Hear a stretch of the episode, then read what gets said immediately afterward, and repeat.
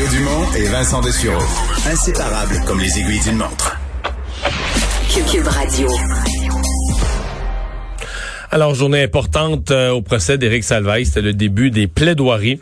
Euh, on en discute tout de suite avec euh, Maître François-David Bernier, avocat, analyste judiciaire, mais surtout animateur de l'émission Avocat à la barre les samedis, dimanches à 11h ici à Cube Radio. Maître Bernier, bonjour. Salut. Bon, euh, souvent, on va dire dans des cas euh, de, ce type d'accusation, agression, agression sexuelle, euh, les plaidoyers ou les interrogatoires, on va faire, on va faire un peu attention à la victime. On voudra pas trop confronter la victime. On va traiter la victime comme une victime. Euh, je me trompe-tu? Ça n'a pas été l'école de pensée de maître Michel Massicotte, l'avocat d'Éric Salvaille aujourd'hui? En plein ça, pas du tout. Euh, Bref, je te fasse un petit résumé des déclarations choc? Allons-y, allons-y. Euh, c'est assez impressionnant. on parle ici parce que M. Duguay invoque beaucoup son choc post-traumatique. Euh, où est-ce qu'il n'y a pas eu d'expertise? Il met mascotte, il dit ben il s'en sert toujours, toujours, il dit comme bouée de sauvetage. Ça veut dire dès que c'est pas la réponse à ce qu'on lui demande, il dit Ah, c'est mon choc post-traumatique. Donc déjà là, il, c'est assez frappant comme déclaration.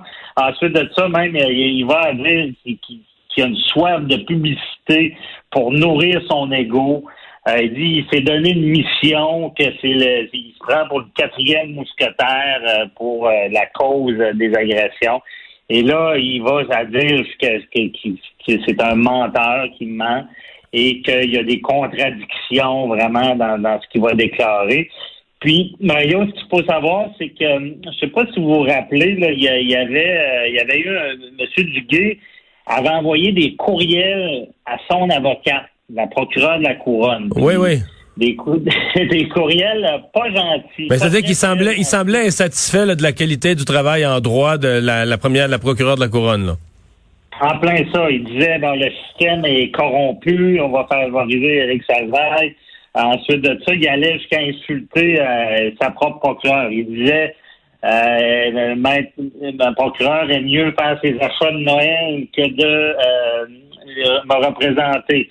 Euh, je veux changer de procureur. Et là, habilement, Maître Mascotte a dit, ben, il l'a appelé de même, ce gars-là, il, il, ment parce qu'il dit que le système est, pas bon, puis c'est pas vrai. Il dit que son avocat ne s'occupe pas de son dossier, c'est pas vrai. Fait qu'il sert un peu de ça pour vraiment y enlever de la crédibilité, dire que ce que vous avez vu devant vous, euh, ce juge, c'est pas le, vrai personnage. Le vrai personnage, on l'a dans ce genre de courriel-là. Parce qu'on sait, hein, c'est souvent les victimes ont de la difficulté à comprendre que même les courriels et même les échanges qu'ils vont avoir avec leur, le procureur de la couronne, ben, c'est divulgué euh, à, la, à la défense. Fait que j'avais vu l'interrogatoire de M. Duguay, puis il a fait le saut quand il a vu que la défense le contre-interrogeait sur ce genre de courriel-là.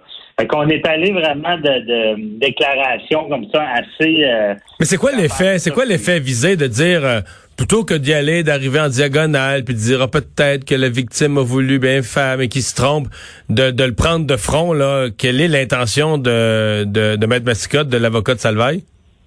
Ben, moi, je pense qu'il veut, il sera vraiment sur que M. Duguay est pas là pour pour l'agression ou l'agression puis le harcèlement qu'il aurait subi. Mais là, vraiment, il dit, il dit, il est là pour une soif de publicité puis pour son ego. Il est là, il s'est pris comme un représentant d'une cause universelle. Puis pour lui, ben, excusez l'expression, il a beurré épais dans le sens qu'il en a mis plus que c'était. Et là, on joue sur des contradictions disant, bon, ben, euh, il prétend que c'est arrivé la soirée de, l'Halloween euh, en telle année. Et euh, comme on s'est parlé ce matin, Mario, l'élément de des fois trop être précis, ben Monsieur Duguay goûte cette médecine-là parce qu'il y a tellement de données de précision sur la façon que ça s'est passé que là, c'est quasiment facile le contre-interroger parce qu'il disait bon, j'ai été agressé à côté des urinoirs dans la salle de bain. Il y en avait deux. J'étais dans le milieu. Il m'a plaqué au mur. Et là, pour se rendre compte que plus tard, qu'il n'y avait pas deux urinoirs, il y en avait un. Et là, on apprend qu'on sait qu'il y en avait un et non deux parce que M. Duguay est allé, à tout le monde en parle, parler de sa cause. Et il est allé dans les toilettes pour voir finalement il y en avait un ou deux. Fait que là, on joue là-dessus, on dit, ben, vous, vous, vous, disiez, vous en rappelez, vous en rappelez pas. On joue sur la distance entre la porte et l'urinoir. On joue sur aussi euh, de dire que c'est invraisemblable, parce qu'on a même comparé les poids d'Éric Salvaille puis de, de M. Duguay, parce que M. Duguay dit euh, il m'a accoté au mur, il, il, m'a tenu les, deux mains d'une main, euh, il avait les culottes aux genoux, euh, pas aux genoux, aux, chevilles. Il était en train de se masturber puis il maintenait au mur. Fait que là, l'avocat, il vient à dire, ben, c'est invraisemblable que quelqu'un de cette taille-là puisse euh, effectivement euh, faire ce genre de, de, de, prise-là sur quelqu'un. Fait que vraiment, on, joue là, sur tout ça. Que ça soit sur toutes les facettes, autant l'agression sexuelle qui, serait le pire crime, c'est ça qui pourrait mériter de la prison, mais aussi pour tout le harcèlement. On dit qu'il aurait harcelé 40 fois M. Euh, Duguay, mais on, amène la preuve disant qu'il travaillait pas au service du courrier comme M. Duguay le prétend. Donc, c'est tout ça là, qui, qui vient. C'est sûr qu'on entend euh, Maître Massicotte, qui, est un très bon plaideur, on se le cachera pas. Euh, c'est certain qu'il il semble vouloir convaincre le juge. Mais le juge qui est pas dupe non plus, et souvent il va, il va intervenir, il va dire ouais, M. Mascotte, euh, vous allez pas un peu loin, je peux pas conclure parce qu'il a menti dans un courriel, même il y a eu une blague à un moment donné, parce que euh, le juge a dit j'ai pas la preuve que le système judiciaire va pas mal, puis j'ai pas la preuve que maître euh, la, procureure de la couronne, maître Rivard, fait mal son travail. Là.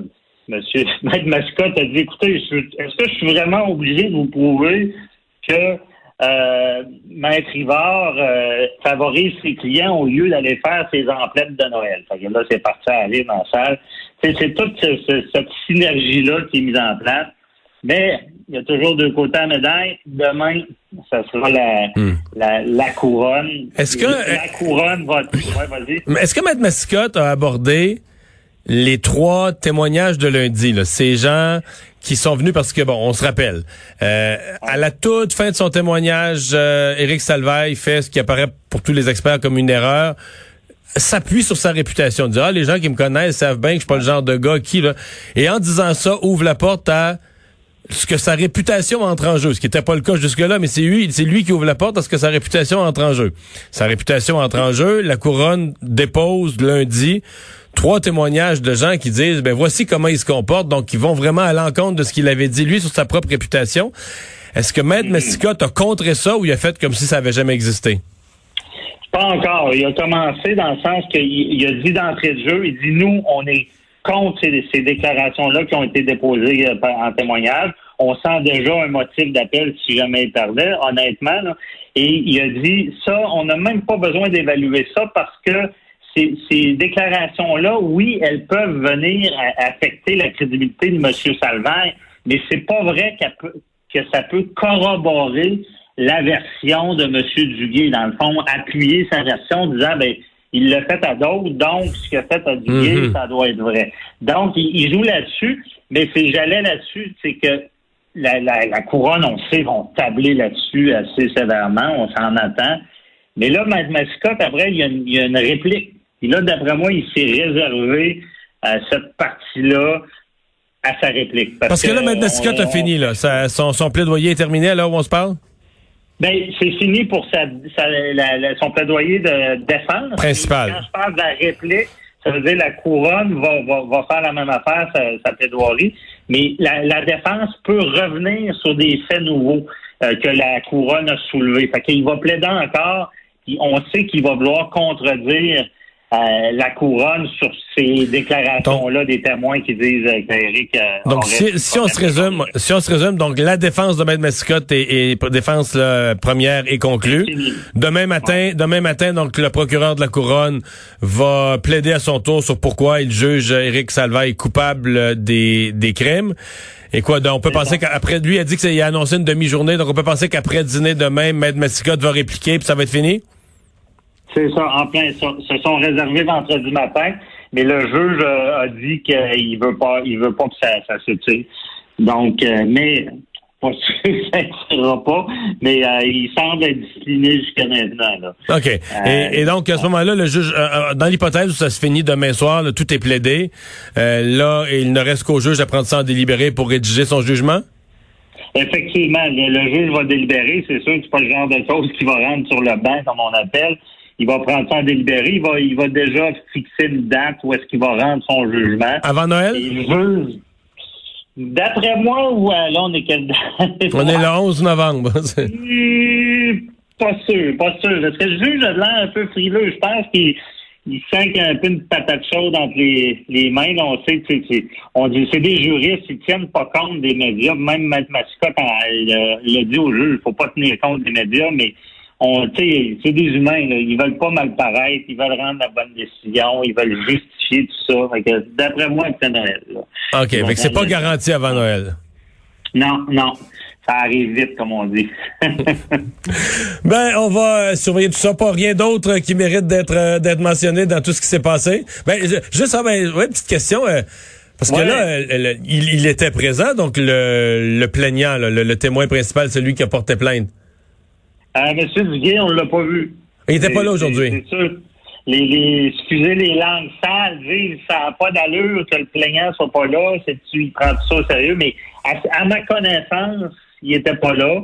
Euh, des petits rumeurs disaient que sa mère était là, mais c'est c'est pas confirmé là. Mais en ce moment, on va on va mettre ça sur le dos de la COVID parce que peut-être il y a tellement de changements avec la COVID, ça pourrait d'habitude les, les, les, les présumés victimes suivent ça attentivement les procès, mais peut-être que c'est vu la COVID, je, je, serais pas hmm. là. Mais il n'était pas non plus là en visio parce qu'il aurait pu assister en visioconférence à distance. Donc, euh, mais le juge ne peut pas, euh, le, fameux mot, ne peut pas inférer de conclusion à une absence. Il pas là. Non, On je peut pas dire, ah, il s'en fout, il est même pas là. Ça, ça se fait pas. Tu sais, le juge, il va être assez technique. Bien souvent, cet après-midi, il revenait avec Mike Mascotte, puis il disait, ben là, vous allez peut-être un peu trop loin. tu sais, c'est, qu'il est très, très prudent. Même, sur les contradictions. Il disait que dans ce domaine-là, il parlait à un moment donné de la victime. Il faut, faut, faut pas penser qu'il y a des victimes parfaites. Ça veut dire, on peut pas dire, ah, ben là, il aurait dû le pousser, donner un coup, s'en aller, ou chaque victime, ça, il y a une façon de faire dans le sens qu'il y en a qui gênent, il y en a qui, qui deviennent agressifs. Donc, mm. il, remettait ça beaucoup. Euh, évidemment, il est là pour analyser deux bords. Il disait, faut pas non plus tout prendre en considération. Et il rappelle aussi que ça fait vraiment longtemps et que là, la mémoire euh, peut être altérée. Puis il disait qu'il y a même des décisions que euh, qui, la jurisprudence qui disait qu'une victime pourrait se tromper d'une année. Fait que il y a quand même du jeu. Mais je le rappelle, ce qui nuit à, M. Duguay, puis on, on peut passer un message à des, des gens qui auraient vécu des agressions, faut pas avoir peur de, de, de pas donner les détails du détail parce que c'est normal de pas se souvenir après un certain temps.